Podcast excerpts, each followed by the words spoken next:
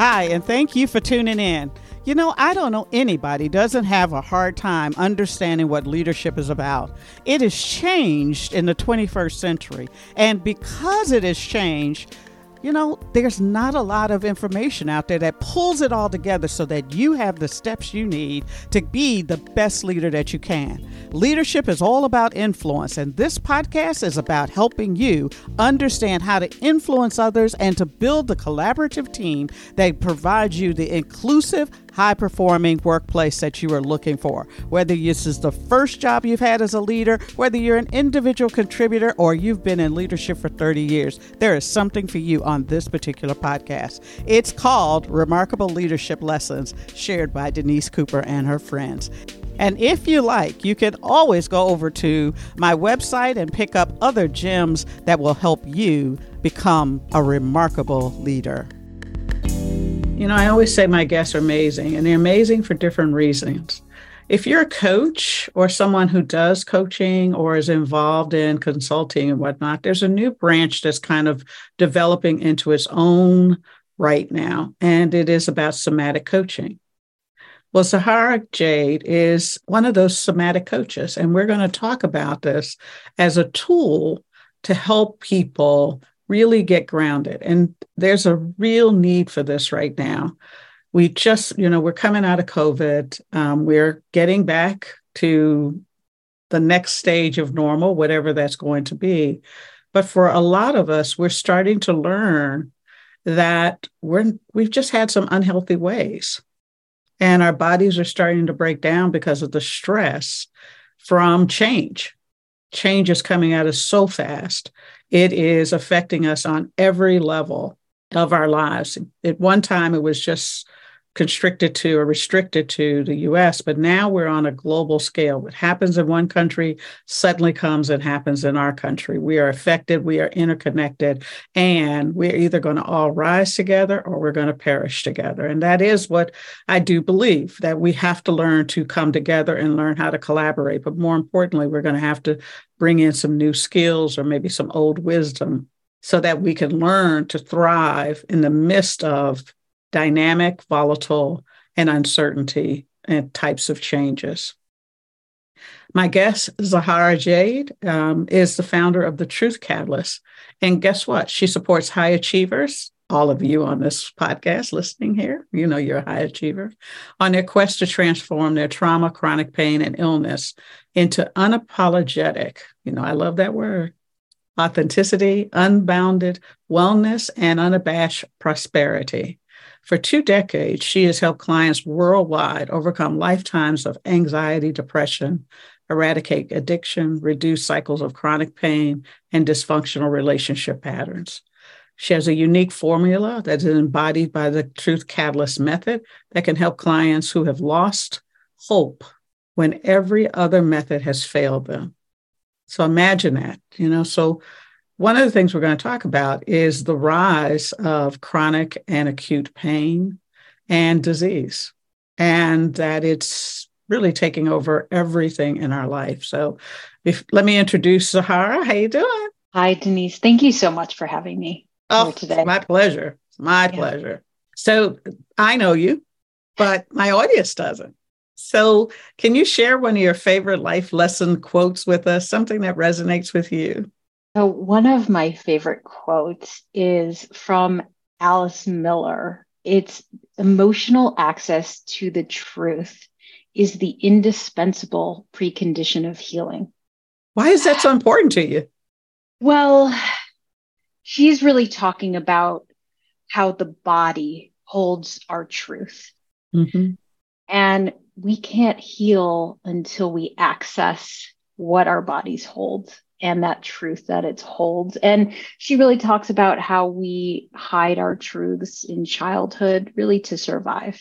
Mm-hmm. And this was a key originally back in my 20s for my healing. And it's been a key for me helping my clients to heal. And it's really powerful and potent because so many of us go through our lives not knowing our truths and hiding that you know really the truth that our, our bodies hold okay so that that sounds very you know airy fairy and esoteric okay. here yeah you know, our bodies hold truth. I thought our minds mm. held truth. I mean, you know, we're hmm. thinking mm. beings, right? Okay, so let's break it down um, into a more basic form of what happens. So when we mm-hmm. experience trauma, mm-hmm. Trauma is experienced in the nervous system. And, and we hold it not in conscious memories, but in what's called somatic memories. So we store trauma in senses, in smells, in visual cues, in um, sounds, in things like that. And we store these things in our body. So at the moment a trauma is experienced, and this is an example of trauma, right? Mm-hmm. We recall a traumatic experience out of nowhere say 10 years later when we when we smell that same thing so if if something happens to us when we're younger and it's related to a perfume we smelled at that moment say we we smell that perfume 10 years later all of a sudden that traumatic memory is is relived mm-hmm. but we don't consciously remember it in our minds mm-hmm. so that is one way that the body stores memory and information. And also the nervous system triggers that memory. So it's the the negative side of memories. I mean, because I as you were painting that picture, I was thinking, you know, here I am a child and I ran into the kitchen and I was smelling my mom cooking a turkey for for Thanksgiving. And every time those that combination of food would get together and I'd smell it, I would remember that moment. Yeah. So it's almost like you're describing Mem- something. Memories that- are also positive. Yeah. Our bodies also store positive memories. Mm-hmm. Absolutely. Mm-hmm. Yeah.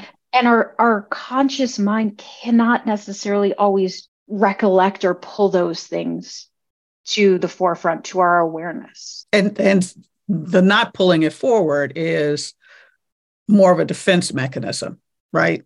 It's so it's if if it's for some people that we disassociate with that memory but we don't disassociate with that physical experience in the body is that what you're saying it's for many reasons partially mm-hmm. because it's just not how the memory is stored um, but w- specifically with traumatic memories they're they're just purely not stored in the conscious mind they're mm-hmm. stored somatically we experience them in a very different way than we experience uh, other types of memories, mm-hmm. um, partially because, yeah, the conscious brain kind of shuts down. Mm-hmm.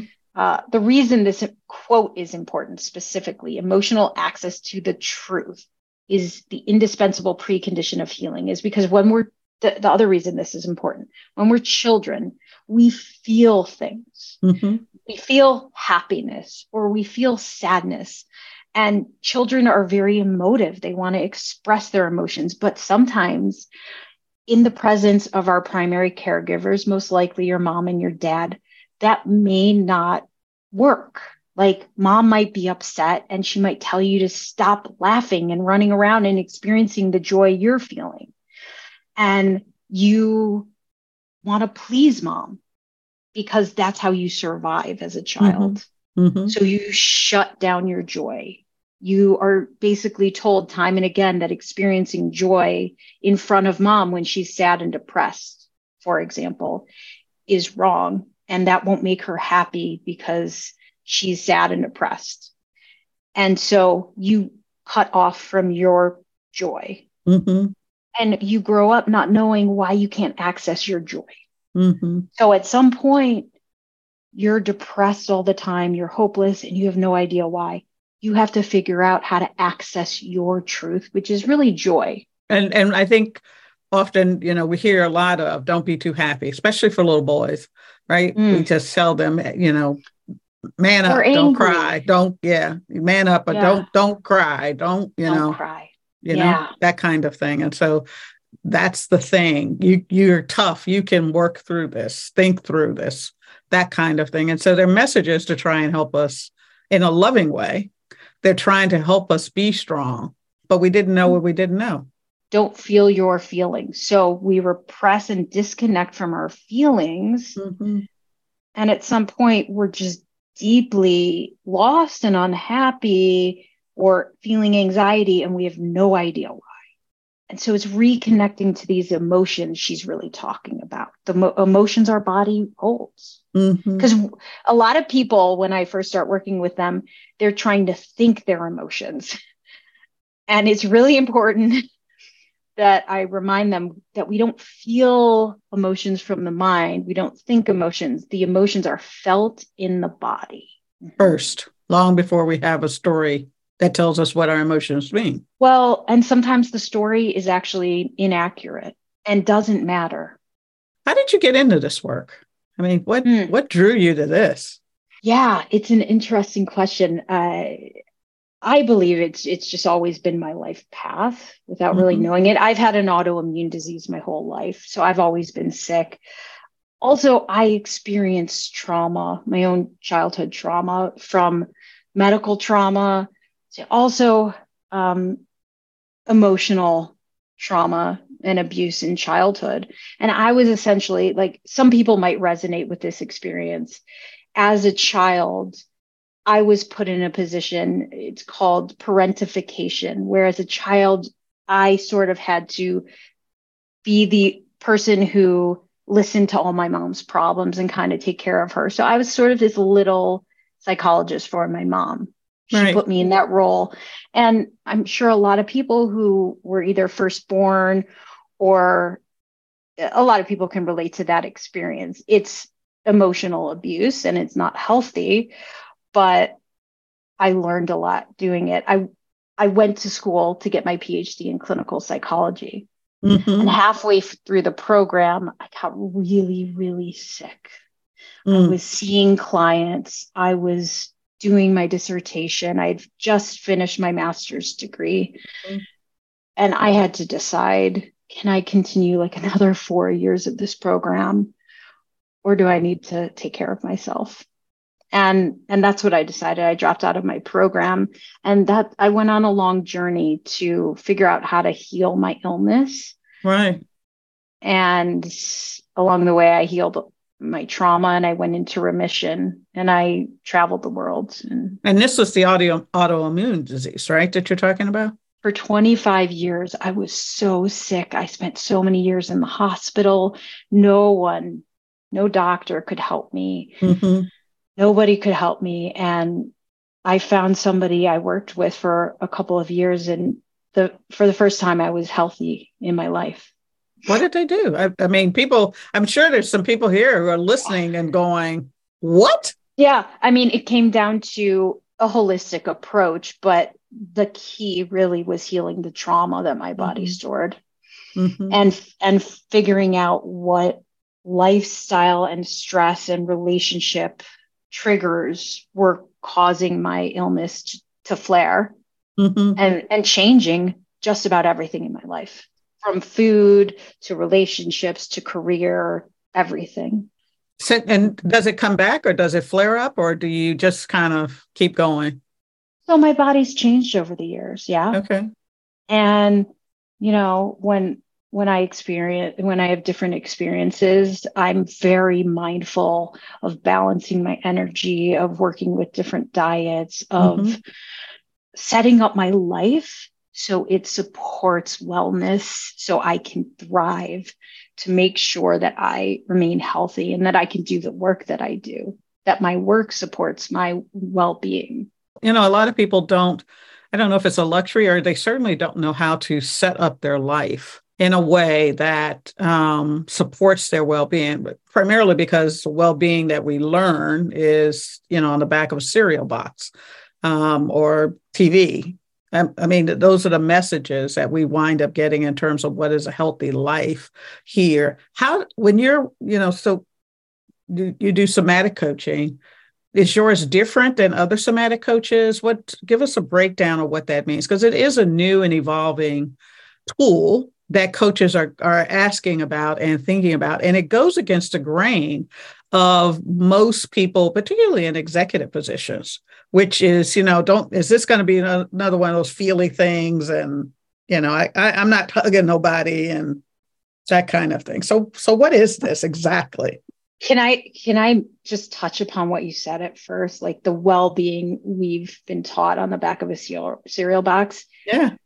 When I first got healthy, I made a choice, and it was one of the hardest choices of my life. But I decided that I would not go back to the corporate world or a toxic environment. That I would only choose a life that supported wellness, and that that meant living in Asia actually for quite a long time. Mm-hmm. And that meant not overworking. That meant making some really hard decisions, but decisions that were, in a sense, easy because I was healthy doing it. Mm-hmm. I just wanted to say that.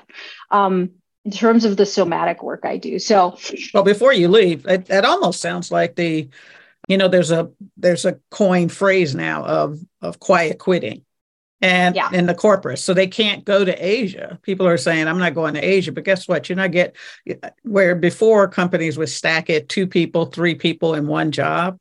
They're saying, oh no, no, you it says I get paid for one person, yeah. one job. It's and really it's important. it's starting, yeah, and it's starting a bit of a a rebellion. It's about time. People demand remote work. They demand they're paid what they're worth. All of it which we know now eight out of 10 people who work remotely, hybrid, actually work harder now than when they were in the office. And they were working pretty hard when they were in the office pre pandemic. Um, and so the blurring of the lines has really gotten bad for a lot of people. Mm-hmm. Yeah. So that's where, you know, learning boundaries is really important. And now this is a good segue for me to talk about what I do. Mm-hmm. And why what I do is so different. Um, so a lot of people who get into coaching or somatic coaching don't necessarily have the background that I do because I've got my master's in clinical psychology and I have so much background in psych uh, and working with clients. I bring my psychology work and expertise into and I blend it with my method. And a lot of coaches don't necessarily have that and can't offer that. They just do strict somatic work or mm-hmm. somatic coaching. And that can look wildly different than what I do. And mine is a unique blend that comes from a lot of the, the work and studies I did in Asia with different gurus. So I practiced Ashtanga yoga and studied with a lot of different teachers in Mysore while I was there. And I studied with people in Bali and my original teacher. I studied her approach and I've blended a lot of these things. One of the hardest things, the hardest decisions I made was to do work remotely. Originally, I felt I needed to do work in person to do on hands-on body work. Right. But when I chose to do work remotely because that's the lifestyle that would support my well-being, which meant would support my clients' well-being, that's how I came up with my method. And mm-hmm. it means half of the work I do is trauma informed, psychology based. Mm-hmm. So I help people with things like boundaries. We do boundary work, we do um, trauma resourcing work. Every client is different. So, based on what they bring me, I customize their program. Mm-hmm. Uh, a lot of coaches work in groups. So that's very different, right? And then the journey, I, I call it a somatic journey. So I basically help clients through visual, verbal, visual cues access the trauma that they're holding in their body and we release it. We shift it, we, we change it, and we heal the root of the trauma that has either been causing illnesses. I'm working with a guy right now who has diabetes and he's been ser- searching for a cure for that or and, and the root of that. I work with people who have basically some severe traumas. Like one of my clients, he can't go anywhere without a bottle of water. He's got pretty severe panic attacks if he does that. I've I work with one of my clients has Tourette's and he leads a multi-million dollar company. All sorts of clients. It's interesting that we've been talking a little bit in past uh, podcasts about the invisible abilities or disabilities that people carry with them. And it almost sounds like this area of coaching that you're in really is with people who whose um, lifestyle problems or issues, be they chronic, but they're also almost invisible or accepted maybe. You know when you talk about deep diabetes you talk about anxiety attacks that probably are under control as long as he has his bottle of water right?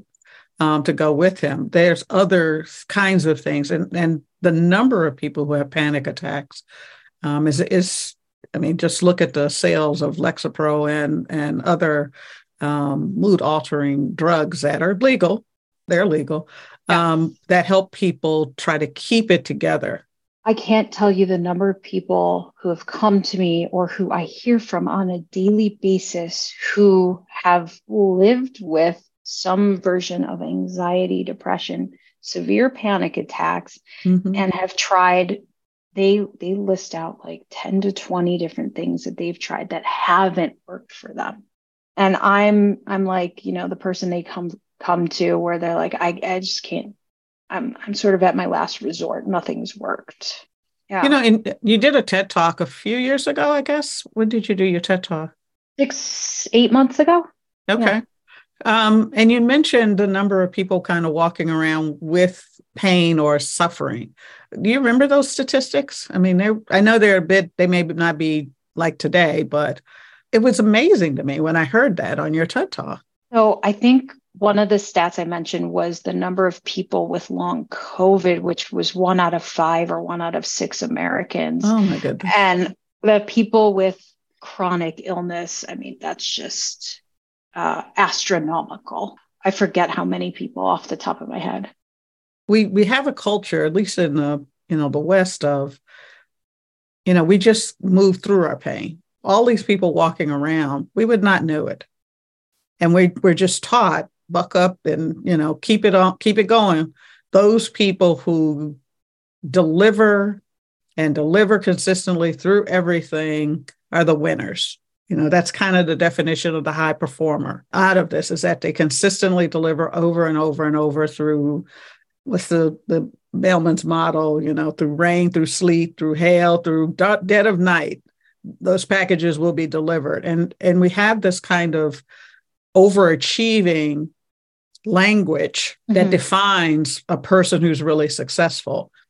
I mean, until your body kind of just totally breaks down. I mean, what if you you're listening to this podcast and you're going, wait a minute, you know, that kind of describes me a little bit. And I've been thinking, I mean, I don't have long COVID, but you know what? I, I'm I'm just not into this. And I don't really want to be into that the way the quiet quitting is being portrayed, right? But I also want more balance in my life. I actually want to understand why I have a need to please. You know what what what can I do? How do I think about that? How do I even diagnose if that's me? Pretty much everybody I talk to fits in, in into what you describe.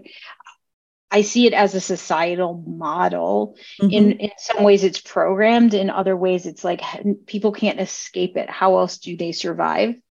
And it's this tendency to never slow down, to keep pushing, to keep achieving. Some of it is really complex um, self beliefs that are woven in childhood based on how their parents treated them, how perhaps some some things that may have happened in school whether it was bullying or issues interpersonal issues between parents in childhood. So for example if a kid like I'm I'm working with a client specifically I'm thinking of right now like who just never stops and keeps achieving and is keep tr- continues even though he's extremely successful and it like quadrupled his company overnight recently still isn't satisfied with any of his achievements. And as he keeps achieving, doesn't slow down. And when he does even have an afternoon to slow down, completely breaks down. And so, childhood, for example, basically, like one of his teachers, he, he had some disability and illness in childhood. And one of his teachers said, You're going to be homeless when you grow up or like you know had some remarks like that like you're never going to achieve anything you're going to be worthless. And if you have even one or two comments like that as a child, it can stick with you. And what happens for children is you hear things like that and you internalize it. You don't know the difference between self and other.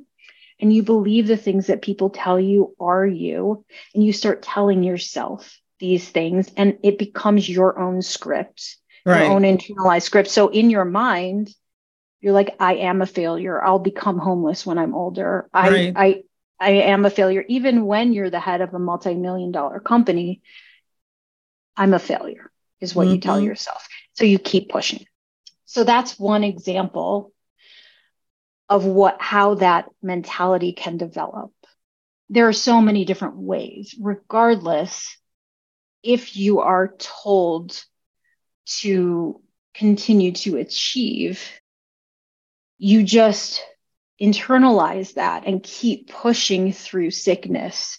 And and if you get sick when you're little and your parents give little credence to that you can begin to minimize your own injuries and illnesses. And you can tell yourself as you get older oh it's not that big of a deal. I can keep going. Work's more important. Things like that. And so you keep that self-talk is really aimed at achieving because that's what everybody expects of us but it's so rooted think- in this thing, this fear of someone told you who was important in your life, and in your in this particular case, it happened to be a teacher that you're never good enough.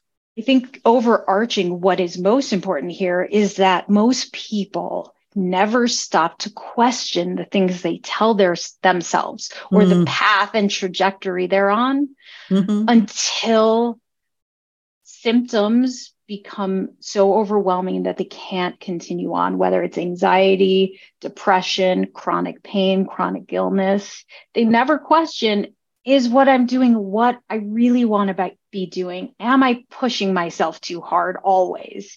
Would slowing down benefit me? They never question it until something like the pandemic hits or right their whole body breaks down. And what would happen if we slowed down and started asking ourselves, do I need to believe every everything I tell myself? Do I need to continue on this path that I've always been on?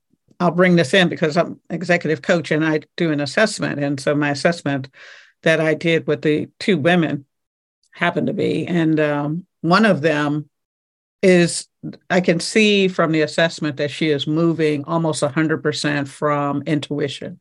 So she's not cognitively connected the stories that she's told herself, the stories that she's seeing in the world, as well as the stories from herself, I can see that she is moving from almost a um, a fear mechanism of avoiding something. I don't know what because I haven't talked to her yet, but the assessment is clear that this is a person who is not hasn't slowed down, as you just said, and thought about what is it that I want? What where do I set boundaries that people aren't going to just walk over?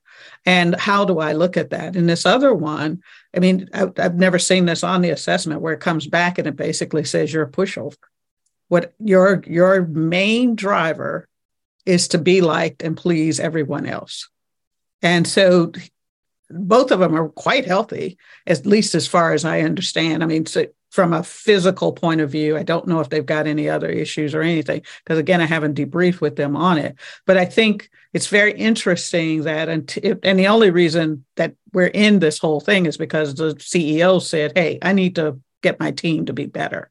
And so we did the assessment. And so look, listening to what you've been saying, I'm I'm wondering, you know, here are two high achieving, very talented, brilliant women, both of them, one moving strictly from past experiences and wisdom and, and ex- probably education and knowledge and just having done the job enough times that they're moving from it, but not from a deliberately planned from their perspective, but from a reactionary point of view to be liked, um, to achieve um, to see whatever whatever that mental model of success is for both of them. If they came to you, one or the other came to you, what would be some of the first things that you talked to them about? Well, the people pleaser um, resonates with the patterns that I see in just about every single client I work with. I don't think there's a single client I've worked with, man or woman, who is not a has, not had people pleaser tendencies or is an extreme people pleaser on mm-hmm. some level. And sometimes it takes a while to help them get to the core of where that pattern started. And often those patterns start so early in childhood that we have to dig pretty deep inward to help them heal those patterns. So, one of the aspects of what we work on is helping them see, like, they're aware of that pattern usually. Yeah, they don't like that pattern because it affects them negatively. It usually yeah. uh, causes resentment and anger a lot of times it can cause illness mm-hmm. uh, and exacerbate things like that. It can even cause people to like spend money and do all sorts of things that don't benefit them. So, pointing those things out and showing them the ways it's negatively affecting them and having them sometimes track that. But often, one of the first things we work on is boundaries and the ability to say no. Use that magic two two letter word, right? sometimes that's extremely hard and that won't work for a little while because what I do is help them get to their unconscious and the somatic wounding that created the pattern in the first place. And mm-hmm. as we heal and release that over time, then the boundary work can start to take effect. Then they're actually mm-hmm. able to enact and put into effect the plan of the boundary work. I can imagine that as a person is going through this um, and changing, evolving, I'll say evolving, right, into the person that they want to be, to their authentic self. Other people might become resentful. There's only been one instance when there was some some pretty intense tension because most of the time when my clients are coming to me, they are so ready to change. Mm-hmm.